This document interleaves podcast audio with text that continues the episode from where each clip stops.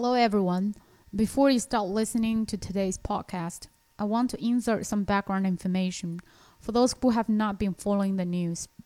Whether you have or have not been following the news, one thing that is clear to nearly everyone is that America is now in a big mess. The COVID 19 pandemic is not under control yet, and the social justice movement is rolling throughout the whole nation. Following the death of George Floyd in Minneapolis, Minnesota, the death of Rayshard Brooks in Atlanta, and the shooting and injury of Jacob Blake in Kenosha, Wisconsin. There are protests going on nearly every week, accompanied by attacks on innocent people, riots, looting, and arsenal. The 2020 presidential election in November is coming very soon. It is regarded as one of the most significant presidential elections in American history. The poll for election shows that Democratic candidate Joe Biden has been leading ahead ever since the COVID pandemic breakout. The lousy performance of Donald Trump in the handling of the pandemic disappointed American people. And the turning point, however, came along when the social justice movement started developing into more and more serious situations. Polls now show that Donald Trump is catching up and turning the situation around because obviously people want their peace, law, and order back. Hello, everyone. Welcome back to Amiri Talk, talking with Charlotte and Keith. Hello. Uh, it's been a long time we haven't updated our podcast for a very very long time mainly because uh, during this period um, a lot of things has been going on. Well i we moved. I got a new job. Yeah so keith has been I got a working. new car. a new car is extra information and i work I 60 hours a week now. That's true. So Keith has been very, very busy with his job recently, and um, we couldn't find a time to actually update our podcast. But I see that some of our fans send their love, so I feel like it's about time that we update the podcast and talk about what is going on recently uh, in America. So, if you have been keeping up with the news, one impression you might get from watching the news is that you know, a lot of crazy things are going on right now in American society. Mainly, there are protesters in uh, east and in the west coast, uh, in cities like Seattle, Portland. They tend to be the most uh, left-leaning cities in America are Seattle and Portland. Mm-hmm. LA is more of an immigrant city, so you know it's a, it's more diverse in their views, but we're pretty liberal as well. But uh, the Northwest in America seems to be extremely extremely left wing to the point where they don't even support the Democratic Party in America, which is the main left leaning party.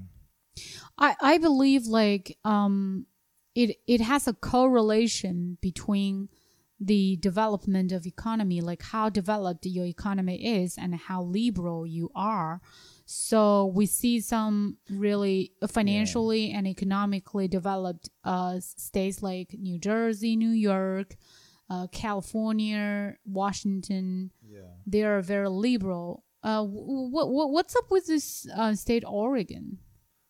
Well, for so it's yeah, economic development. I think in more rural areas and more urban areas are always going to be more liberal. Mm-hmm most of the rural counties in America are conservative counties, which means they vote Republican. Um, but there's just something, you know, Austin in Texas is one liberal city. Denver is pretty liberal. Um, is pretty liberal. Baltimore, pretty much all the major cities are, are pretty liberal. Mm, so the um, urban areas, they're very yeah. liberal. Mm. But Portland and Seattle are, are on a whole nother threshold. It's and the other unique thing about Portland, Seattle is they're not that compared to like Philadelphia or New York City or LA. Mm-hmm. They're not even that diverse. They're mostly white people oh, of really? European descent. Um, mostly kind of like white hipsterish people. Hipsters kind of like a cultural thing. Yeah. People with beards and trendy jeans and you know they don't they tend to not work out very much stuff like that. So yeah. I see. Yeah, because like I used to be like I don't even know this place, Portland and Oregon. Maybe I'm just too ignorant. But Mhm. when you talk about uh, the United States, you talk about New York, Los Angeles, Chicago, and places like that. Mm. Very few people know a place called Portland, and it it comes very surprising to me that they are so liberal in all this social justice movement thing. Yeah. So Silicon Valley is also pretty liberal. I'm sure your listeners will know Silicon Valley, but they don't have like. but it's same- also in California. I mean, Yeah, and Silicon Valley Valley is also a suburb of San Francisco. yeah. and then even that San Francisco is more diverse. We've seen like I think the problem is Portland and Seattle. I've heard someone else say this that there's not enough diversity um, of ideas. There's not that diversity of you need it. You not you can't just have a diversity of people. You need a diversity of ideas. You don't think Seattle and uh, Portland are that diversified in their opinions?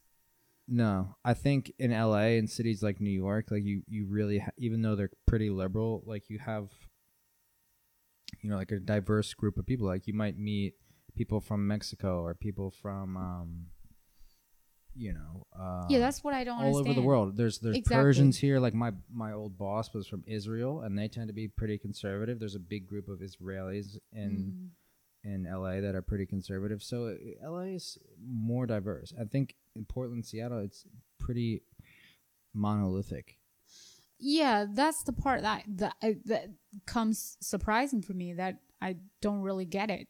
Like big major cities like New York, Los Angeles, you can understand it if it if you say that it's very liberal because it has a lot of immigrants and in this combination of different diversified ethnic people and different opinions, you would definitely found out that people tend to be more open to new ideas. They are more liberal. They are more leaning towards um, change and development. Yeah, that's But pretty much the like- case all over the world. But I think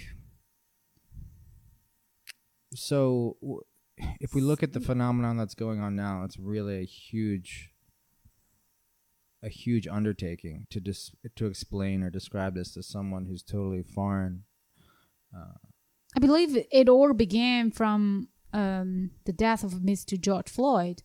So before that, uh, like all of the news, CNN, Fox News, were just talking about the pandemic situation, the COVID nineteen situation, how many people died today, how many people, uh, how many new cases we have today, and all of a sudden, you know, people's attention were just drawn to the death of Mr. George Floyd, and people started to do this protest. The protest uh, just broke out through the whole country and Yeah. it just never stopped because after one Mr. George Floyd there's another guy then there's another guy and there's another guy right Yeah. So on average, we can just talk about police statistics for like five, like couple minutes. So basically, uh, each year in America, there's 320 million Americans. It's about one fourth the size of China or one fifth. Um, 1,000 Americans are shot or killed by the police. 1000 Yeah. Mm. And 90% of those were actively, you know, committing an assault against an officer, like 80 to 90%. So fighting or pulling a gun or shooting a gun or aiming a knife, things like that. There's a there's small like so maybe 100 people a year are shot in pretty like precarious situations where it's hard to determine whose fault it was or did the cop just get nervous or was the cop a maniac and did he intentionally kill this person?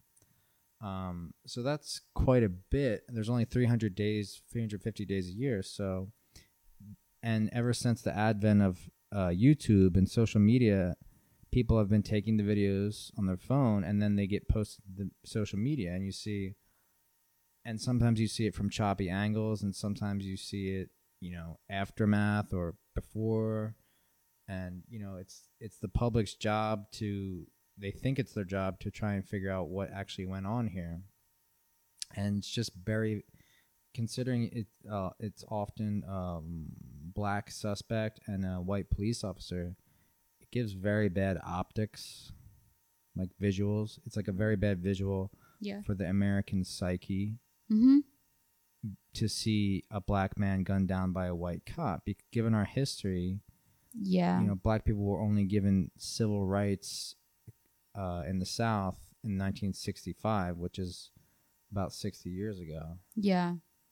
um, and there hasn't been the kind of progress that they hoped there would be post 1965 and you can say there's you know a lot of people disagree about that. You know conservative people tend to say well it's because the black community family structure and the, the cultural mechanism has been erased for for many decades and they they need to rebuild that. And democrats and left-leaning people tend to say that well how are they going to rebuild that? Because they need that foundation first so we need to provide them with you know extra benefits in the society like Hmm. maybe um, reparations from slavery like which would be cash payments incomes you know um, they talk about the exams a lot at the universities so That is very. I don't think that's fair. To be honest, I think, uh, you know, in China we have college entrance examination, and in America you guys have SAT, and now they're talking about. I I think they have been talking about this for years, and I haven't been um, keeping update with the uh, latest result. But obviously there is already a lawsuit, right? Because there is an unproportionate more number of Asian students getting admitted into Ivy League universities. And now they're talking about, well, maybe, you know, because the lack of uh, educational resources for the black communities, maybe uh, we should admit uh, more students from the black communities just based on their race but they in yeah, so the, re- proportion the to way their they population. the way they get around that legally because we have discrimination laws in this country and affirmative action the way it was um, accepted was that well universities can accept people um, in a subjective term. So Hmm. they don't just have to look at the grades. So if an asian person has a 1500 and a, on the sat and a black person has uh, 1200 well, they can say, and well, the black person was uh, captain of the football team as well, and he looks like he was in a leadership role in high school, and he he he did clubs where you know social clubs and things like that. And this Asian person, it seems they only focus on a- academics, and it, so they have a personality ranking, and I believe this is at Harvard, and the other universities do something similar, and they say, well, even though this Asian person has the higher score, we're going to admit several black people with a lower score based on their personality ranking. Then we come to a bigger topic. So, what is the ultimate goal for university education? Do you focus more on academic education, the passing on knowledge, and try to cultivate the future leaders in the society? You know, or are you trying to get just as many successful people as possible? Because if you're trying to get that, then well, all of the good university, prestigious universities like Harvard, you should just admit your students based on like how much money their parents have, and, uh, And how they do, do they do do that as well. yeah how likely you're gonna inherit a big chunk of uh and it's money, easy, it's right? easier to get in if your parents went there. Exactly. So, what I'm saying is that considering most people don't have such rich parents, this SAT test might be the most, you know, fair chance that everybody Yeah. gets to take part to compete. And now they're talking about um, Now they're talking repeal- about getting rid of the SATs completely. Uh, that's At that's UCLA, they did get rid of them this semester, and they said it was for COVID-related reasons or something like that. Yeah. But people are saying that's a way. But there's other people out there calling for because of the social justice movement. They're calling for the permanent um, erasing of you know SAT-based admissions or GPA-based admissions. then based on what do you admit the students? I don't know. That is just so crazy. That is just crazy talk. Uh, and also, do you remember, um, back in July they voted that they're gonna, yeah, they're gonna repeal that, and uh, this is gonna go to vote and to see if people actually support to repeal Proposition Nine. Proposition Nine is. Uh, a proposition that says that you cannot discriminate people based on their race, skin color, and some like age, gender, right? Yeah. So now you're saying that you want to repeal this proposition. Then what does that mean? You can discriminate people because of their gender and skin color. Yeah. So this is the whole basically what it boils down to is the traditional liberalism, which is we need as a society not to judge people on their religion or their race or their gender or you know their biology or their background or their class or anything like that. We need to base people on their merits. Yeah. Um, that's like the Enlightenment values, like the traditional classical liberalism. And for the past 30 or 40 years, there's been certain scholars, I mean, I believe Foucault from like the 1920s, and this kind of like uh, movement of what we call critical theory into critical race theory and gender studies and racial studies, which is basically, you know, people who are devoted to studying um, the setbacks and the challenges people in gender, uh, you know, women, um, bisexual, transsexual, black people, even Asian Americans, the challenges they have to face and overcome, which is, I, I don't believe there's anything wrong with that. I mean, historically, there have been many challenges for those types of people.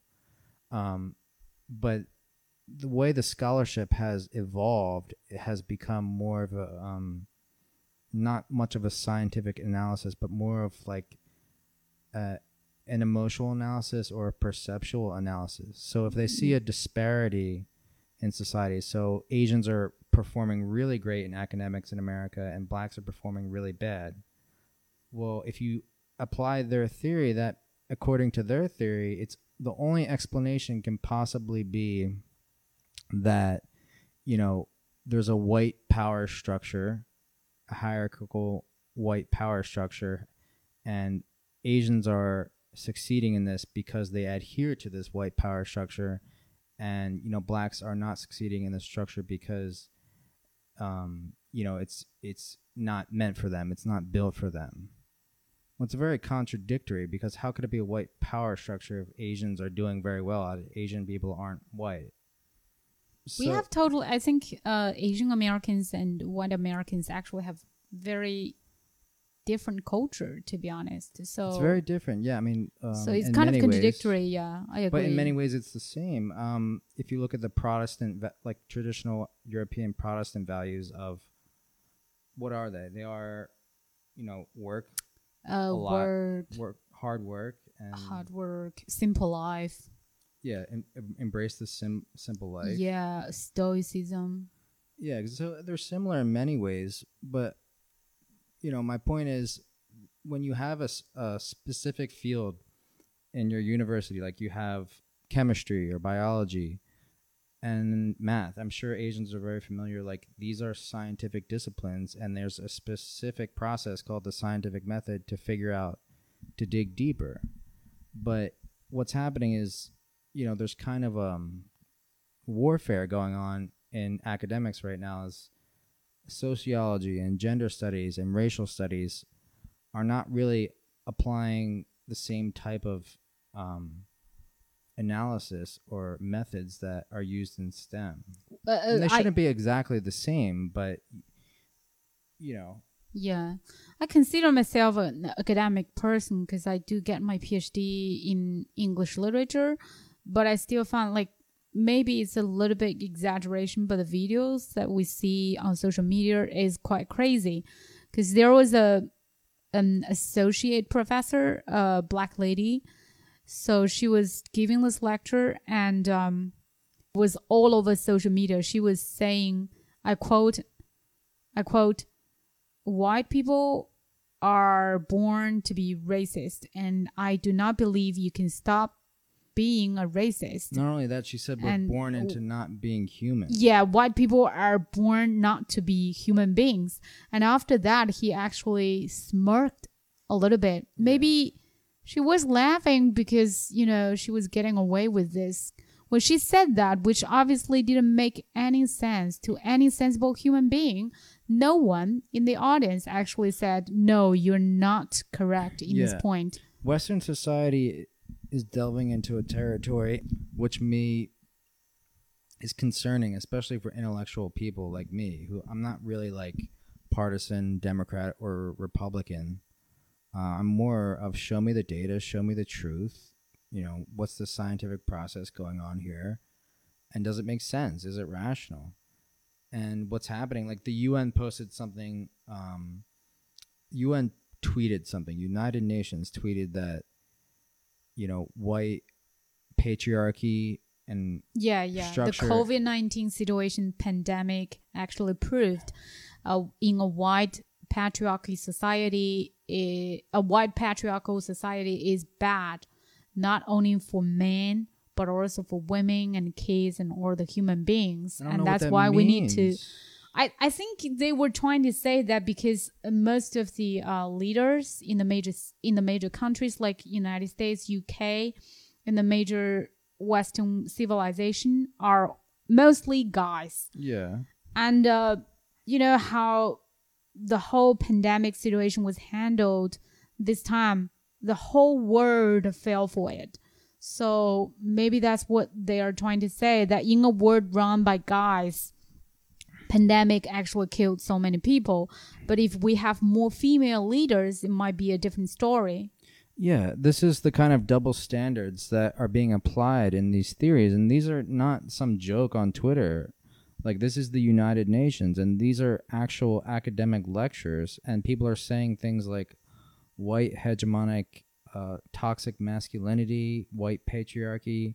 Imagine if you just substituted one of those words and said the yellow patriarchy or toxic, you know, toxic femininity or replace that with any of the sensitive words. You, you know, you can't point to a leader and say, well, he fucked this up because he's a toxic man.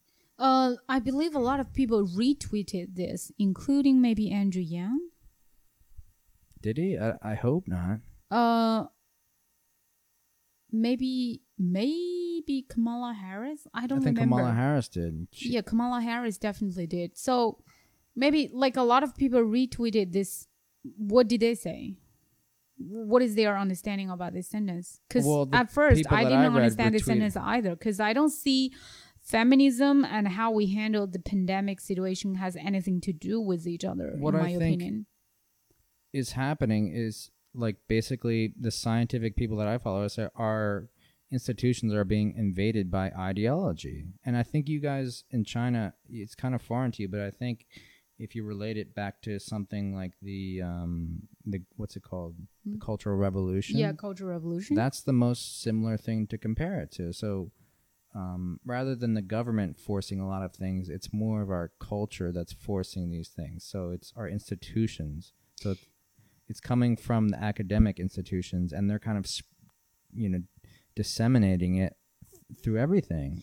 Um, you know, I'm not a Trump supporter, and I, I disagree with most of his policies. But one thing that I do like is he said we're not going to have critical race theory in our federal training programs because it's not.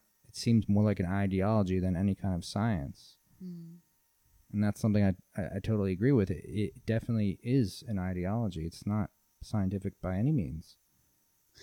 You know, if you're just watching the news and you know you tend to be team liberal or you tend to be team conservative, you you don't even you just go along with the subconscious flow of things. You, you're not even aware of it. But if I think the people that are most aware of it are real academics, and what's going on in um, behind the scenes are academics are panicking right now, and they're emailing each other and saying this is totally crazy. What's happening? Know, people are you know really concerned, especially people who do real research, because what's happening is ideology is being pervasive in our you know it's trying to get into our government it's getting in our corporations it's getting into the classrooms I don't think people are quite familiar. I, I don't think our audience is quite familiar with all of those examples and details of what is going on right now. So let me just um, uh, prep them a little bit with the background information. So I can give you guys like a example. Uh, is it in Pittsburgh? Yeah, it's in Pittsburgh. So there is a, a group of protesters, the social justice mov- movement protesters. They were passing by a restaurant. And as you know, the pandemic, COVID 19 pandemic, is still very, very serious in the United States. And people were allowed now to dine outside the restaurant, but not inside.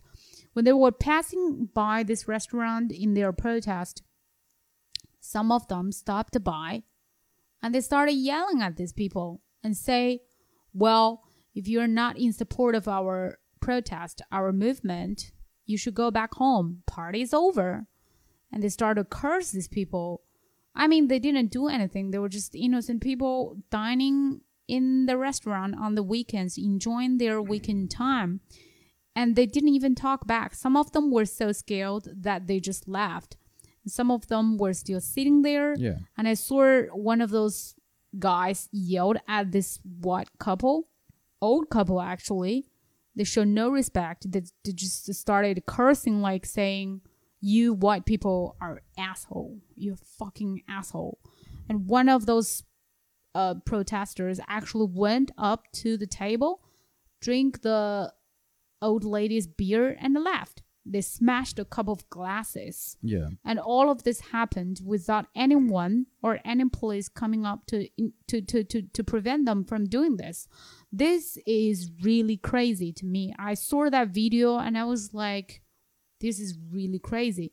If you can actually, under the pretense of social justice movement, if you can actually just go up to people's table, drink their beer, and smash their glasses Well, they, they've without taking any consequences. I don't know what else could happen. this movement, and particularly a group called Antifa, which tend to be uh, anarchist communists. So I don't know if you know what that is. It's like anti-government, but also at the same time communist ideas or maybe socialist ideas, whatever you want to call them. And they're they've been around for 80 years or something. Emerged in Europe around World War II, and they're called anti-fascist or Antifa.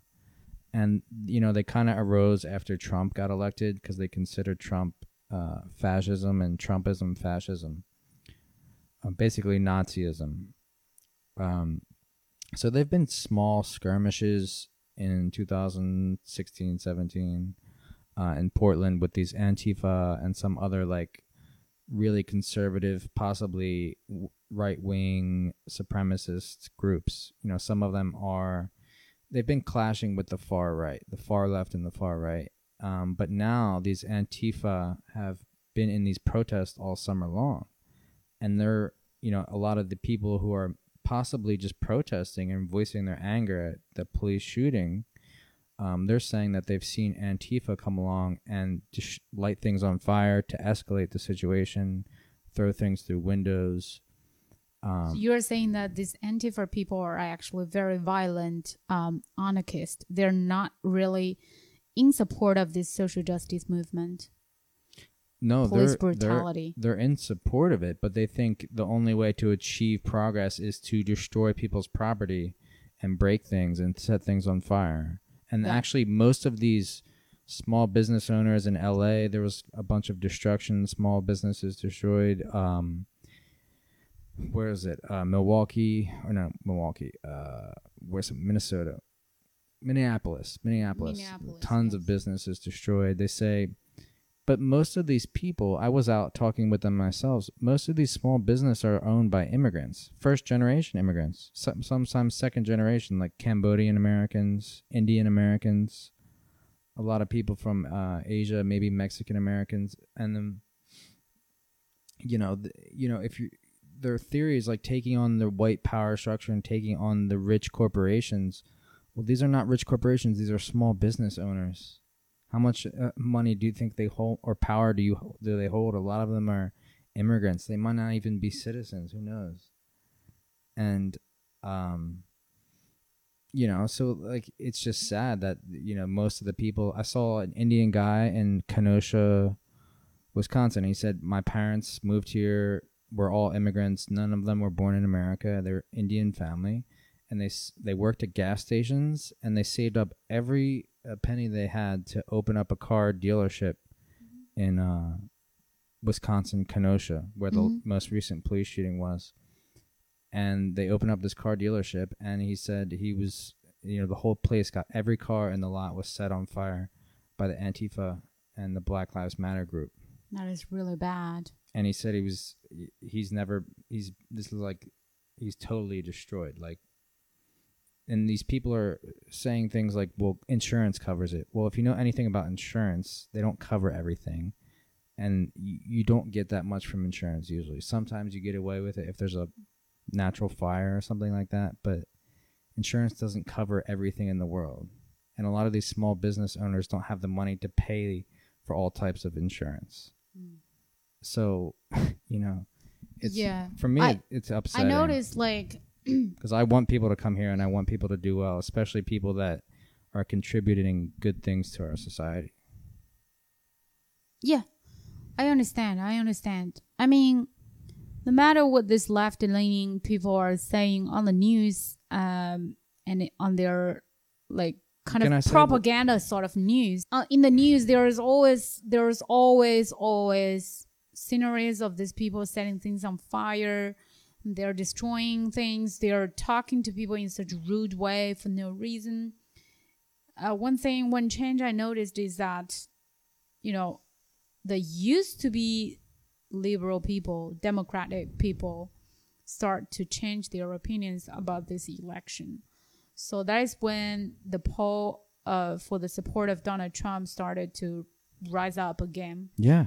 because people realize that we cannot let this happen and continue to happen for four more years. The best way and that would be really, really bad for them. the best way So the best way to lose an election, if you look in history, um, you can look to the last time we had riots like this was the 1960s, and it was 1968 and 1972, and both years, uh, Richard Nixon, Nixon was running for president.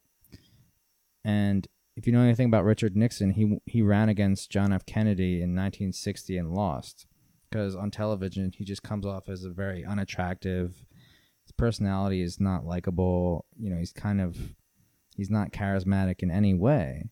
Mm-hmm. But when these riots were happening in 1968 about Martin Luther King and about the Vietnam War and about civil rights, you know, one of the basic things he said is he said law and order. And he said people want things to be peaceful and people want things to be civil. And it doesn't matter if you're conservative or liberal, that's true for everybody. You want to have safety in your streets, in your neighborhoods. You don't want to have businesses being set on fire. And it doesn't matter what your politics are. So both years, this uncharismatic, unattractive, older uh, guy, Richard Nixon, won the presidency both times, 68 and in 1972 when there was enormous riots and social upheaval. So you think Donald Trump is gonna win again? Based on history, yeah. Without a doubt. I think so too. Yeah, so I think these people are going to have a rude in my opinion, I think they're going to have a rude awakening and it's not like the left you know, it's not like the Democrats have some powerful, charismatic person like Barack Obama, who everybody loves, and he's just a likable guy. He has, they have an older guy who's been in Congress since the 1960s, I think. He's a young congressman in like 1960, 70. And Kamala Harris, who didn't even make it to the primaries, she had to drop out before the primaries even started. At least Andrew Yang made it to the primaries. I don't think a lot of people like Kamala Harris, to be honest. From he's bl- what like half Indian, half black, She's but half I heard Jamaican from- and half um, Indian. half Indian, half Jamaican. Yeah, but I heard from the very beginning one of my friend who uh, happens to be black. He said he he doesn't like Kamala Harris because he thinks that she is a phony, just as Donald Trump described. She was talking about like uh, fighting for more rights for black people in the United States, but actually she was the one who sent so many, um, you know, black people into prison for holding weeds. Yeah, for marijuana sentences. Yeah, so she kind of just kind of a lot of politicians are like that. They kind of just are people pleasers. They like to smile and they like to say, "Yeah, I'll do whatever you want me to do." Um, you know, few politicians throughout history do have integrity. Maybe John F. Kennedy is someone that comes to mind, or especially the Roosevelts. But for the most part, you know, a lot of politicians tend to be like that. Hmm. Yeah, so I I don't think Joe Biden and Kamala Harris is gonna win. Well, probably Donald Trump is gonna win again. Um, the thing that upsets most Chinese people is Donald Trump is really really harsh with China. He tries to blame like all of the um cases in the United States on China and keep calling it as a China virus. Well, this is obviously not something that we like. Um, but you know, with the things that going on as me and kids we have described just now, it really upsets people in the society because we can hear helicopter droning in the sky. We can hear um, fire trucks. We can hear like 911 ambulance trucks The murder rate. raining every day on the street, especially during the weekend when the protest is very, very um, like, oh, what is the word? Uh, big. The pro, yeah, the murder rate has gone up in New York City and Chicago and most major cities in the United States, and mostly in, you know, it's not a bunch of there's no white gangs out out there killing each other. It's it's mostly African like African American gangs, which, and the crime rate has gone up. Maybe because there's less police presence. Maybe because a lot of people are out of work right now. Whatever the factors are, you know, there's it's a very high crime year. It's almost double than the previous years for murders in particular. Um, so it's a thing that makes people uncomfortable, Yeah. And it, you know it lowers the economic value in the area that the riots happen and in the area that the crime happens. And you know, in the 1960s and 70s in America, um, a lot of people who were middle class and upper middle class moved to the suburbs, and the cities in America were very terrible, you know, high crime place to go. You didn't really want to rent apartments in a lot of part of the cities in New York City because the crime was so high. And then around the 1990s, 2000s, the crime started to decrease a lot, and you saw people move back into the cities. Mm. But now that trend might reverse again, and the cities might become these, you know, um, not, you know, conducive to, you know, I don't know, Yeah. not I mean, good places. I mean, there is always something going on in America, whether it's politics, social justice movement, all kinds of things, you know, because this is an immigrants country and there are just like um, a combination of different ideas, different people, different groups. Eh, There's always going to be something It's going on in the bring up- society, but recently it just has been very, very bad. It's funny you bring up immigrants because uh, based on what I've been reading and based on what who I've talked to in LA and stuff, it seems like um, the immigrants I'm speaking with, Latino immigrants from Mexico, are really frightened and scared in their neighborhoods in their communities about the riots that have been occurring, hmm and you know they're scared of their bus- their businesses. You know, it's been not good. This whole thing has been not good for immigrants. Yeah, that's what I'm saying. Like, um, something is always going on in this society, but now the situation is just a little bit too critical for everyone to take, and most people just want to go back to normal, uh, their normal life back.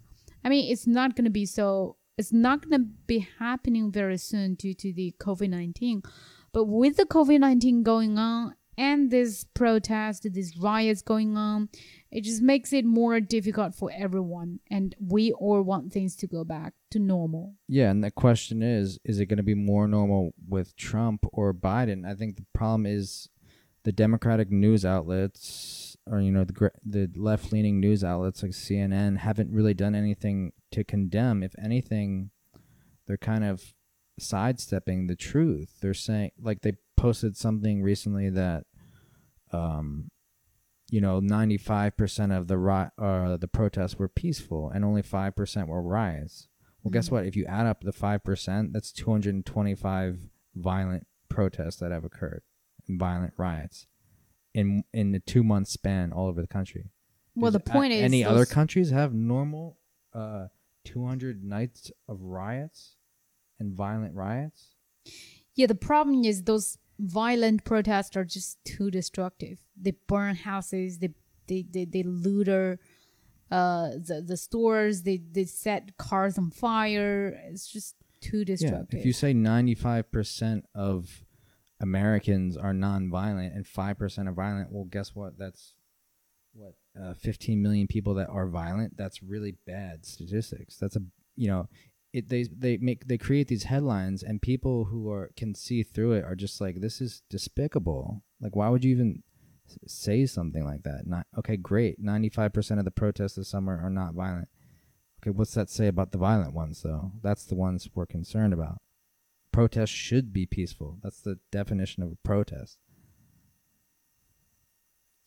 Yeah, I sort of feel like, you know, if like um the Democrats party has been more fair, has been more um uh how to say it, Balanced? balanced or just fair in their judgments and their comments about all the whole situation. Because obviously anyone can understand what is going on. Even i know what is going on. I don't like it. I don't like the riots and the violence scaring me to death.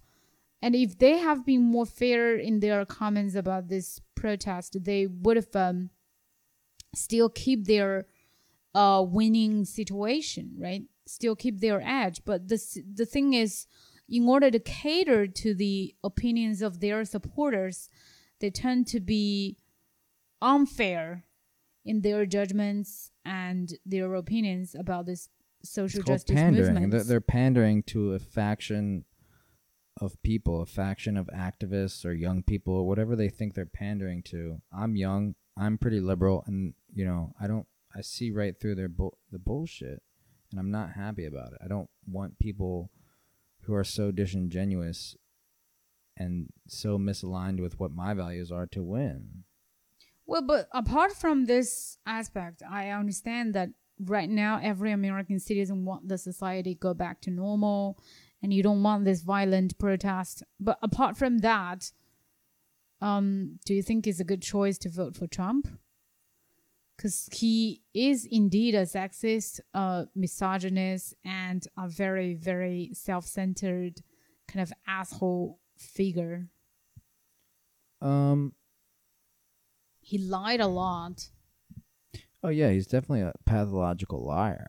I mean, that's very obvious. I mean, um, I'm sure he's. I'm not. There's like the multiple accusations of sexual groping or something he's done. Exactly. Yeah. Yeah. Um, including with some underage teenagers in the Yeah. case of uh, Jeffrey Epstein. Yeah. yeah. um, but Bill, you know, a lot of people. Uh, I think Bill. Clinton, Yeah, a lot of people were involved, I think but Bill they Clinton don't. went to the- They are not the next candidates for president. Bill Clinton has retired.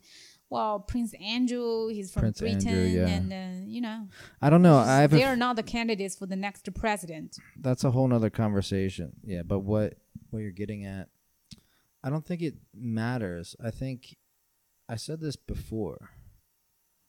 So for me, who's someone who doesn't believe in what the Democrats represent or the Republicans, and someone who wants a, an, a third option, you know, maybe a more left-leaning party like um, Social Democrats or something like that. But uh, my left-leaning po- ideas and policies are not they're with economics so it's like universal health care um, you know trying to lower the rates of college tuition for people uh, you know student debt um, housing things like that my economics are not aligned with this social justice or critical theory i think those type of policies tend to be very unscientific and not well thought out and they, they tend to be all from emotion um, so that's my that's my problem with the left faction of the Democrats is like they're not talking enough about the economics and they're talking a lot about the social perceptions of things. Yeah, yeah, I understand. So, um, I have been watching those um, debates among the uh, primary uh, election debate for the Democrat candidates, and I really like Bernie Sanders.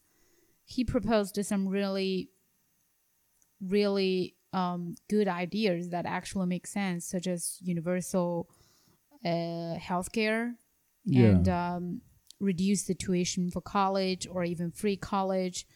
I think as one of the most financially advanced countries in the whole world, if UK, Australia, Canada, New Zealand, Belgium, all of them can do it, then United States definitely has the power and the money to do it.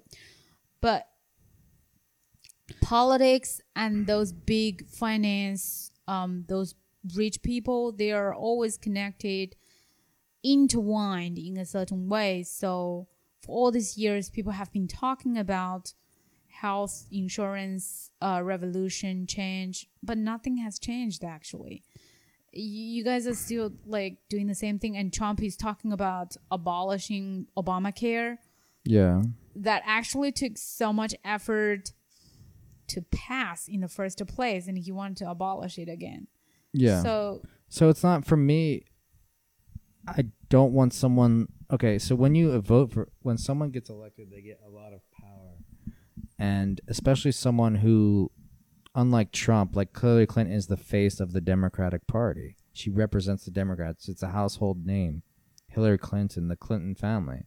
Mm. They've Hil- Bill Clinton pushed the Democrats away from, you know, kind of like regular liberalism into something called global ne- like neoliberalism. So that's when a lot of NAFTA and big major trade deals came up, which harmed a lot of working class Americans. If you look back at it, you know, things became cheaper at Walmart and Amazon and everything.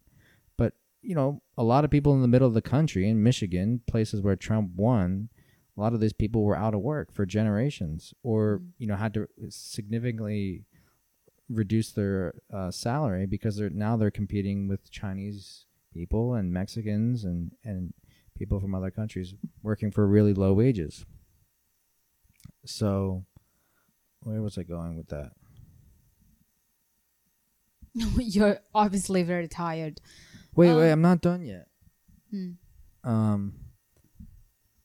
Yeah. So That's why Trump won. He he he saw that. So I don't think Trump is actually a, a stupid guy as people thought. so basically i you know i don't agree with the neoliberal democratic party and i wanted a more progressive democratic party like andrew yang or mm-hmm. bernie sanders or something like that and i thought that if trump won well maybe it would push the democratic party party into the new territory away from neoliberalism well two very bad turnouts have happened so it didn't get what i wanted because Joe Biden and Kamala Harris tend to represent the neoliberal faction of the party. Why do you say that? Joe Biden and Kamala?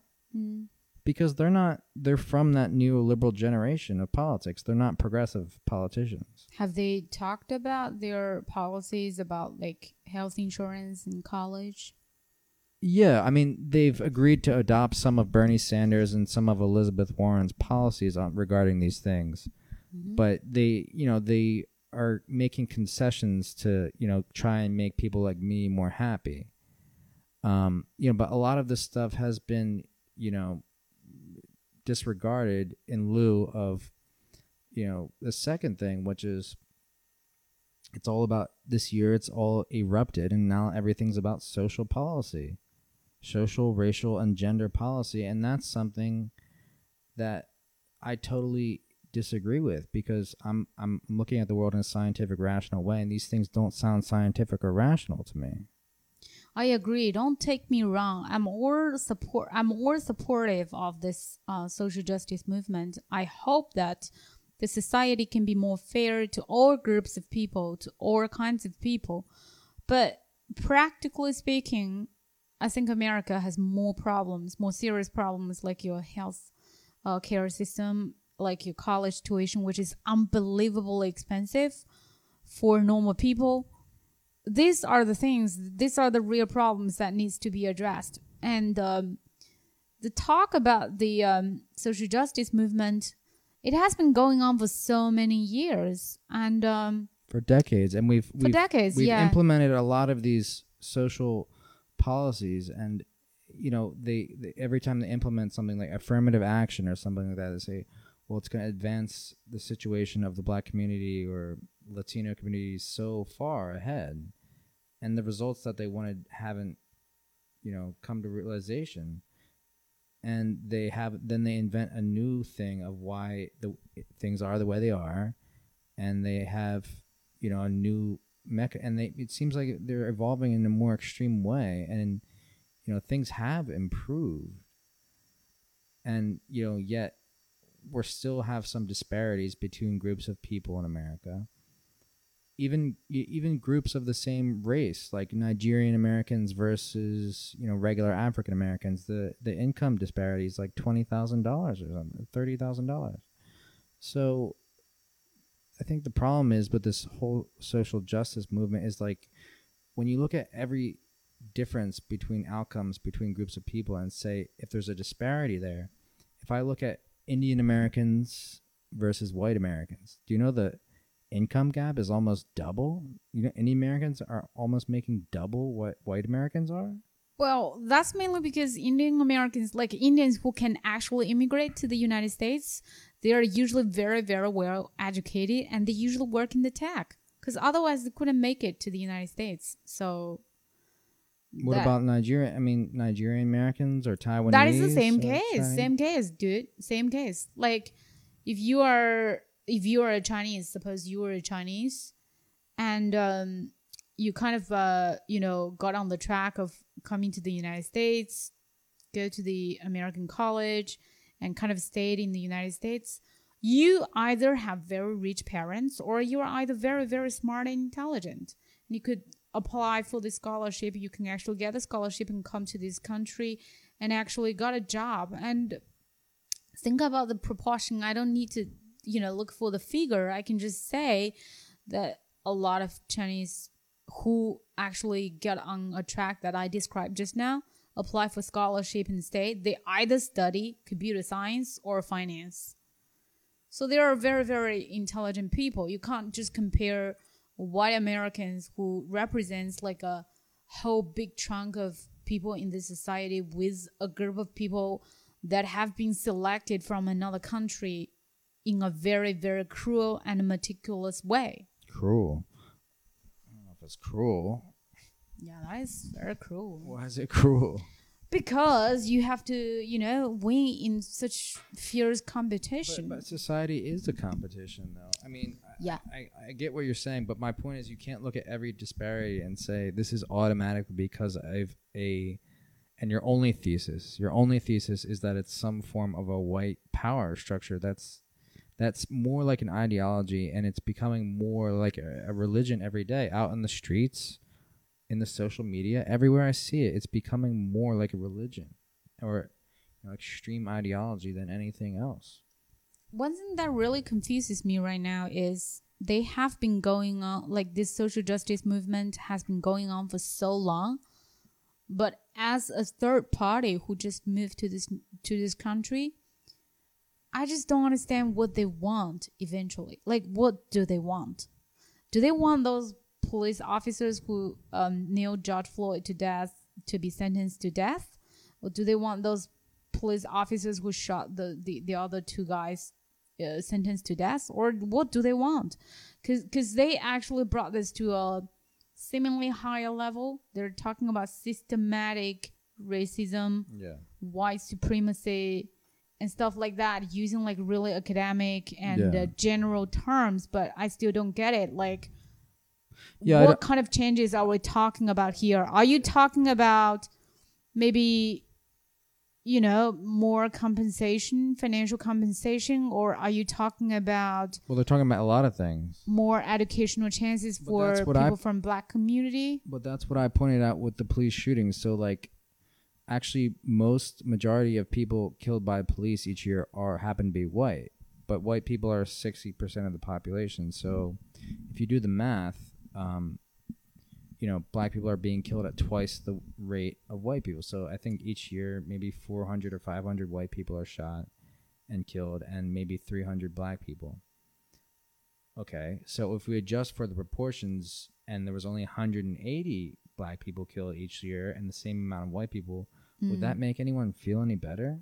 There would still be a couple clips that would make you infuriated because it looks like there's an injustice happening. yeah It still would give the bad optics. If you want it to be proportional to the society's numbers, mm-hmm. would that make you feel better? You're saying it's a systemic inequity. So if we adjust the numbers here, if we tinker the numbers and get those evenly distributed, maybe it would make some people feel better, but I would highly doubt it because there's still going to be roughly the same amount of police shootings and even if it's equitable, you're still going to see those couple cases that are going to incite people.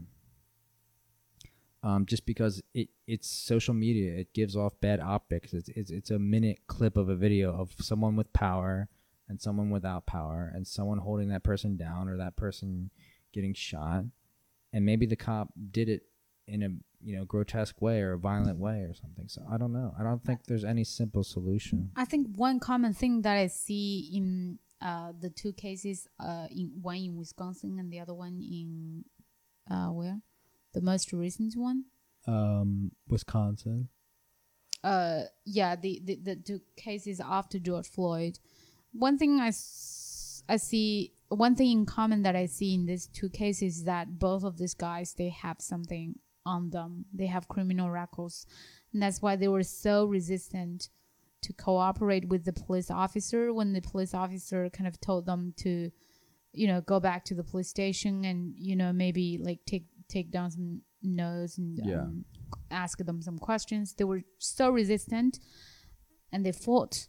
They tried to take the gun or whatever like Resisted, yeah.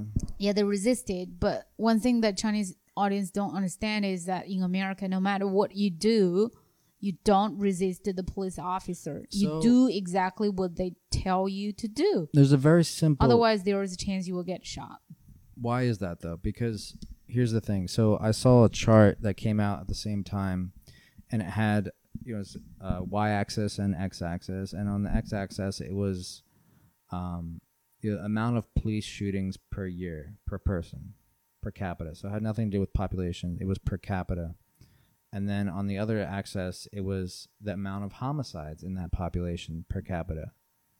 So it turns out the amount of homicides and gang violence goes up, the amount of people killed by cops goes up. And that makes sense because the more violent people the cops are dealing with, the more the cops are going to be impulsive and afraid for their lives and dealing with, especially if there's guns on the street. So it's almost perfectly linear. So the countries like maybe Japan or something with the least amount of homicides between gangs or between yakuza or whatever they also have the least amount of police shooting deaths and it's pretty much linear like every every every much you go up by homicide rate in that country you grow up by the amount of police shootings there are it makes sense the more violent society you have the more violent interactions you're likely to have between cops and suspect or cops and criminal. So like basically up until now yeah i got your point. I agree. Um it's really just like the effect of social media. People uploaded some videos and you, you saw why does the police officer have to shoot seven times in front of his own kids?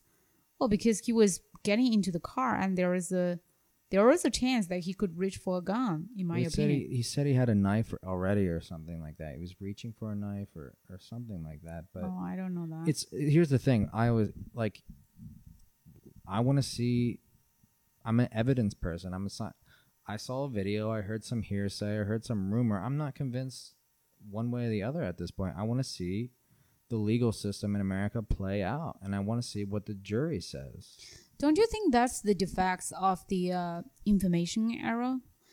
People kind of cannot live off the social media and they keep checking all of the news, the latest hotspot, the latest uh, spotlight, and then they just believe whatever they see on social media, and they they were they they hate the the haste to express their opinions as if they are the judges.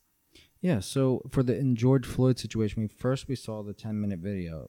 Well, we opened the video, he's already being on the ground. He's already has his neck being pressed or whatever the situation was.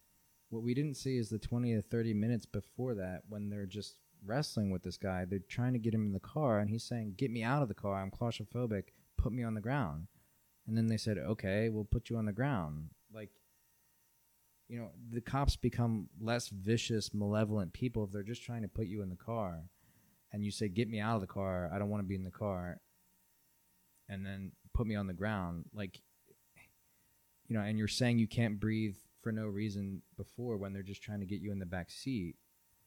and then you're saying you can't breathe when they're pressing you on the ground. So which which is it? You know, like basically you just have to. And I said this when this first happened. I said on social media on Facebook. I said, you know, can people can we not riot yet?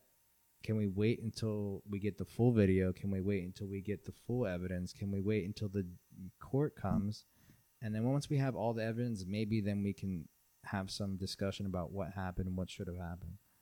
I sort of feel like in this, like in this era, um, everybody should just chill and choose not to believe whatever you see on social media. Because whatever is on social media is designed to attract people's attention, to create topic, to make you feel something. Yeah. Otherwise, they won't be the spotlight. They won't be the hot topic.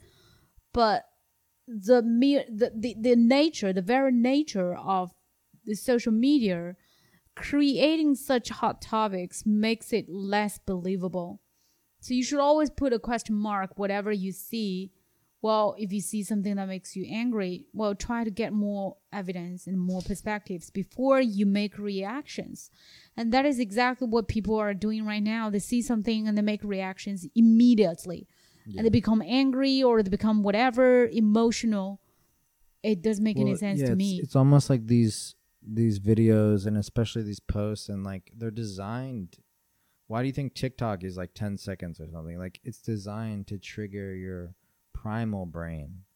It's not. It's not trigger. It's not intended to trigger your rational neocortex, and you know that's not for that. That's what math is for. That's what you know reading scientific articles for you know these clips and these short clips and violence and sex and whatever it is it's trim it's triggering your primal um you know your primal brainstem just as simple. Is it sex? Is it violence? Or is it you know um, love or whatever that whatever the third emotion is?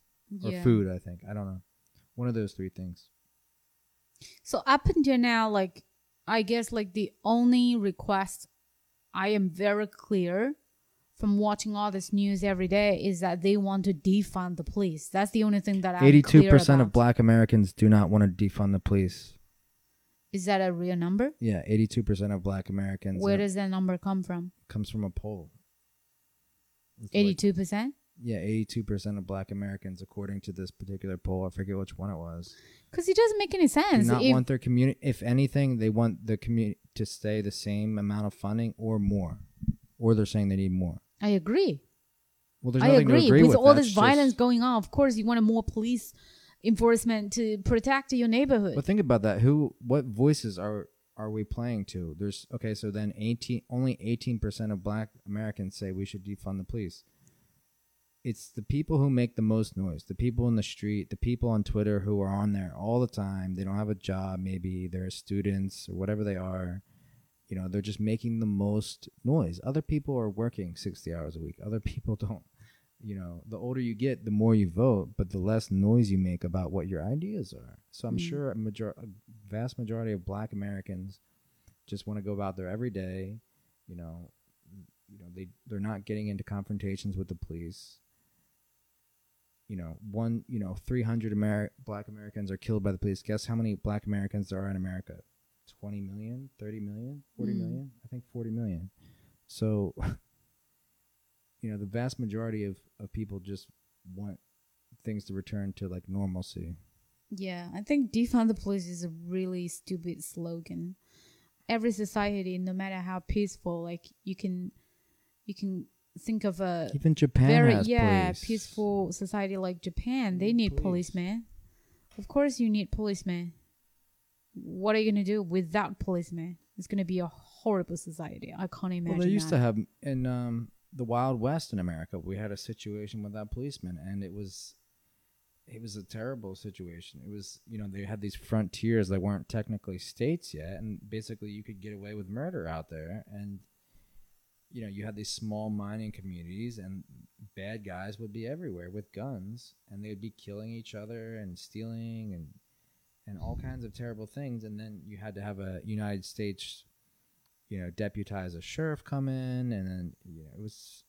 We know what situations without the police are like. They're messy. That's what they are. They're way more messy than any kind of police uh, confrontation could be.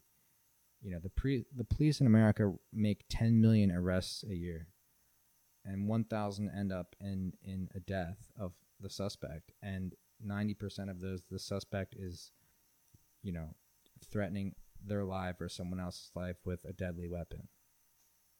So, you know, Yeah. Isn't that the story of William Golding's Lord of Flies? When there is no law, no order, when there is just like uh, a bunch of uh, human beings, you know, using their most naturalistic human in- instincts to get along with each other, they're going to end up killing each other.